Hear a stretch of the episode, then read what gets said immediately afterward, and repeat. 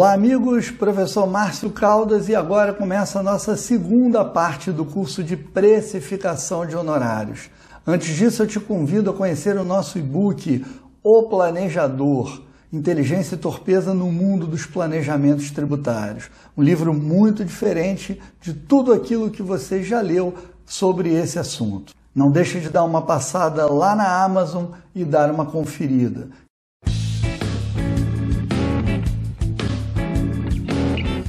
Começamos a segunda parte da aula sobre precificação de honorários e está na hora de discutir o mercado de inserção.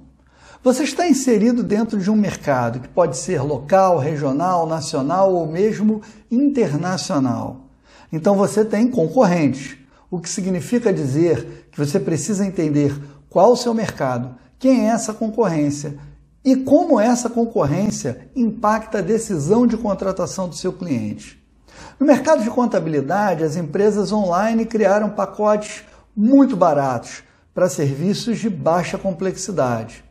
Então não adianta reclamar porque um professor de pós-graduação, por exemplo, tem aquela empresinha de treinamentos que emite só duas notas por mês e ele estará em busca mais de preço do que de atendimento personalizado.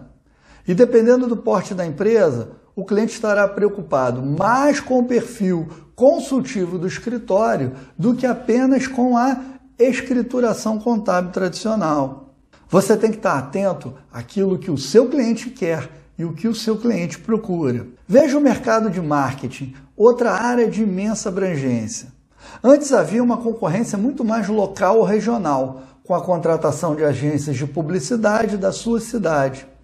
E agora, com a disrupção do mercado, o marketing digital tornou tudo praticamente nacional e, dependendo do cliente, internacional.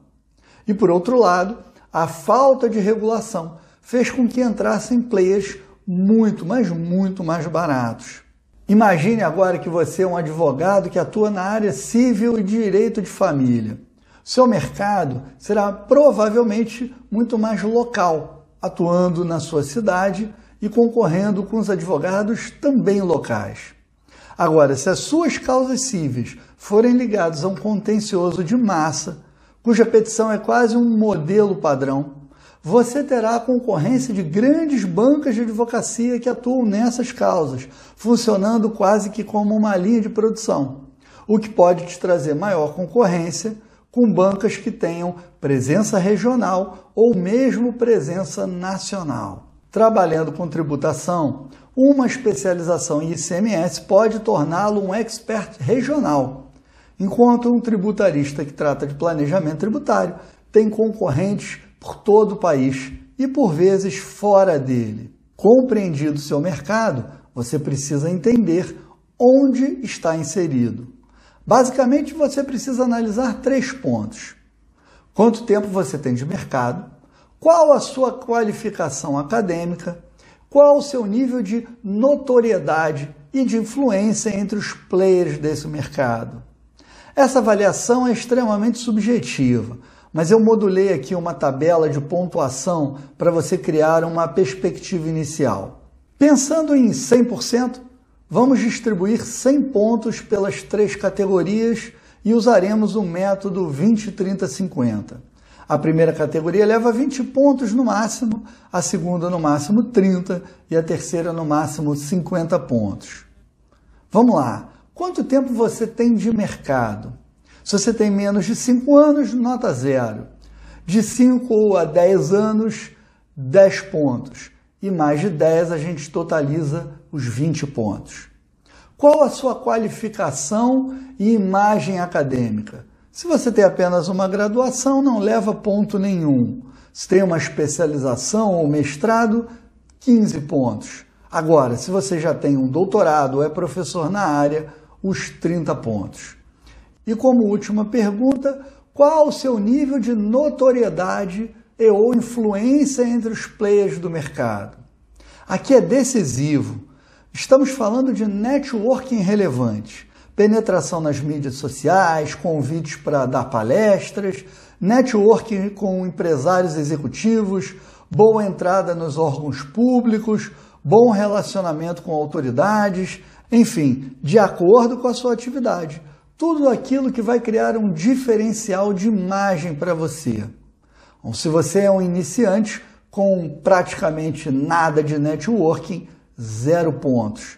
Se você tem um bom networking, 25 pontos. E se você acha muito qualificado, com uma grande influência no mercado, 50 pontos. Some as suas notas e perceba, no universo de até 100 pontos, qual o seu nível de diferencial profissional. Você vai perceber intimamente se está mais próximo do topo ou da base da pirâmide profissional. Agora imagine que o profissional muito iniciante que zerou todos os itens é um profissional de nível C. Um profissional intermediário leva um B e o muito influente nível A. Quanto é que um profissional nível C em todos os quesitos cobraria? Quanto é que um profissional de nível A em todos os quesitos cobraria? Não adianta você querer inventar a roda. Você precisa fazer uma pesquisa mínima de mercado e esse preço deverá estar atrelado a esses balizadores. Você pode até tentar, como no caso da advocacia, utilizar uma tabela de honorários mínimos da Ordem dos Advogados, mas isso não será suficiente, porque o nível C cobrará bem abaixo dessa tabela e o nível A muito, mas muito acima de qualquer tabela de referência.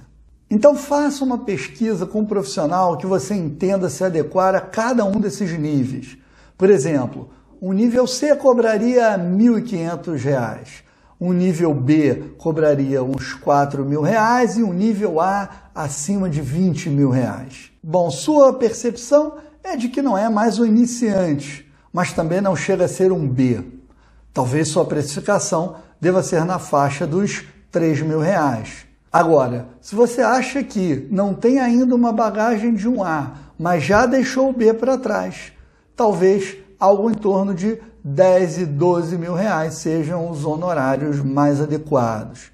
E por que, que essa avaliação é importante?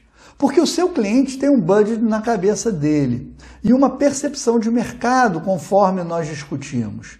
Se ele não está disposto a contratar um profissional A, mas também não quer arriscar um recém-formado, você só vai ser procurado e disputar esse cliente se for visto por ele como um B. E a partir da concorrência entre profissionais desse mesmo perfil, você precificar seus honorários dentro desse segmento da forma mais adequada possível. Bom, agora nós vamos tratar do seu custo operacional e das suas margens. Seu preço é uma coisa, seu custo é outra. De início, você vai ter que ajustar o seu custo ao seu preço e, com o tempo, seu preço começará a considerar seus custos e margens. Mas como assim? Você alugou uma sala, paga condomínio, telefone e outros custos. Se quiser que todo cliente pague esse custo, estará fadado ao fracasso. Por isso, a sua primeira precificação vai considerar o nosso ponto anterior, ou seja, você vai cobrar um valor de acordo com o seu nível de inserção do mercado diante do que a sua concorrência cobra. Depois dessa fase inicial, você precisará ajustar o seu preço aos seus custos e margens. E como é que você vai fazer isso? Você vai pegar todo o seu custo, adicionar uma margem de lucro e o imposto a ser pago. Mas como é que você vai ajustar essa margem? Ou seja, o quanto é que deve ser o seu percentual de lucro? Essa é uma questão muito particular, mas via de regra, serviços mais especializados, como a contabilidade e a advocacia, trabalham com margens muito generosas quando comparado a um serviço de baixa produção intelectual ou um comércio. Na ausência de uma decisão, considere trabalhar com uma margem mínima de 40% e de uma margem de lucro máxima de 60%. Feitas as contas do custo, margens e impostos, do resultado que você encontrar, você vai dividi-lo pelo número de horas trabalhadas por mês.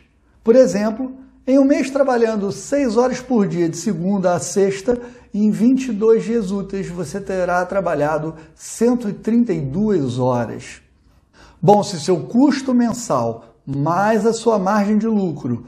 Para a conta ficar fácil, for em torno de R$ 13.200, você tem um custo mínimo de 100 reais a hora. Com isso, você vai passar a ter um valor mínimo, por exemplo, para cobrar uma consulta e vai poder calcular melhor o preço para cuidar de um processo, por exemplo.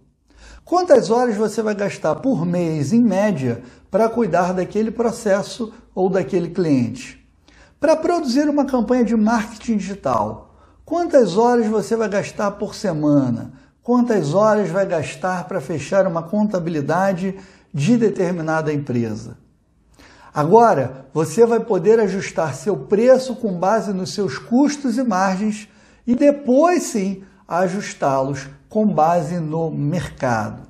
Então, se você estava cobrando R$ 1.200 com base na precificação do mercado, mas seu preço com base nos custos seria de R$ 1.400, você precisa conseguir aumentar o seu preço. E se o inverso acontecer, e você cobrar mais do que seu custo, ou mantém suas margens ainda maiores, o que seria o ideal, ou usa a gordura que você tem para ter um preço mais agressivo e mais competitivo. E diante desse cenário onde eu preciso aumentar o meu preço, mas ninguém quer pagar o que eu pretendo receber. Bom, daí você precisa retornar ao primeiro item e trabalhar melhor a percepção do cliente sobre você melhorar o discurso quanto à complexidade e ao processo necessário para atender o cliente, de forma que ele enxergue maior valor no que você está oferecendo.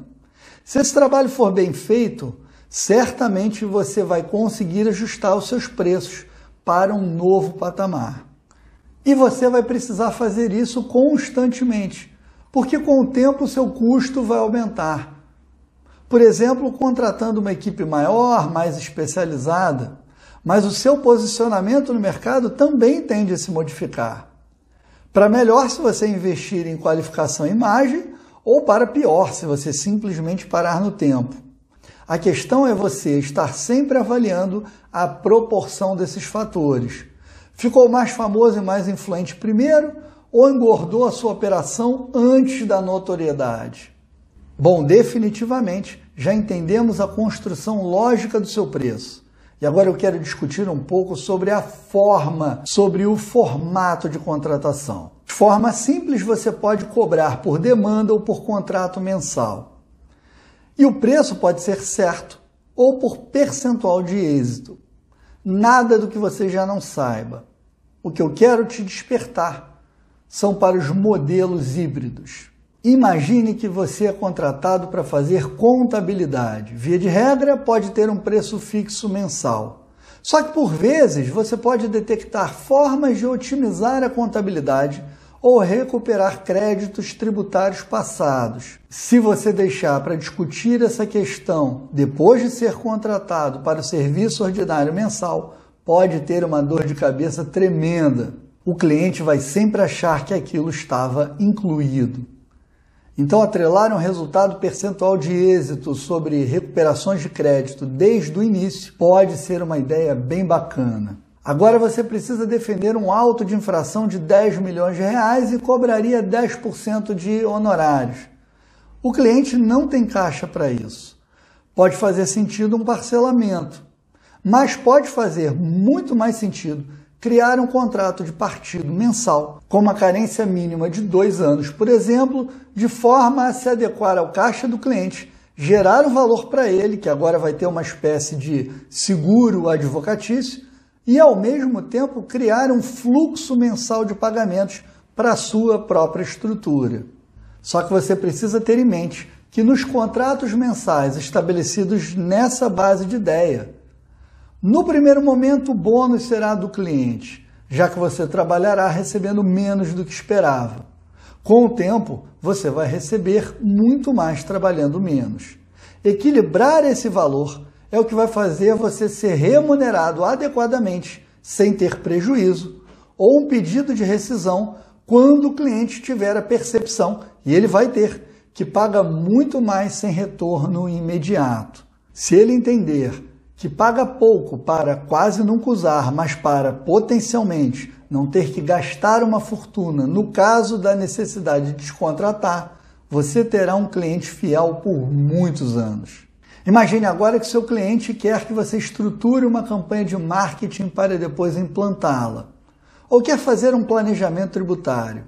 A cobrança pode ser faseada de forma a se cobrar pela análise e desenvolvimento do projeto, onde serão apresentados os custos de implantação, e depois pela execução. Dessa forma, você não corre o risco de entregar uma proposta definindo o que pretende fazer e o cliente levar suas ideias para um escritório mais barato. Nós discutimos tudo isso para você entender que, uma vez desenvolvida a rácio do seu preço em horas, você deve ser flexível e criativo para desenvolver abordagens e padrões diferentes de cobrança que criem diferenciais positivos e ao mesmo tempo possibilitem ao cliente te pagar com mais tranquilidade.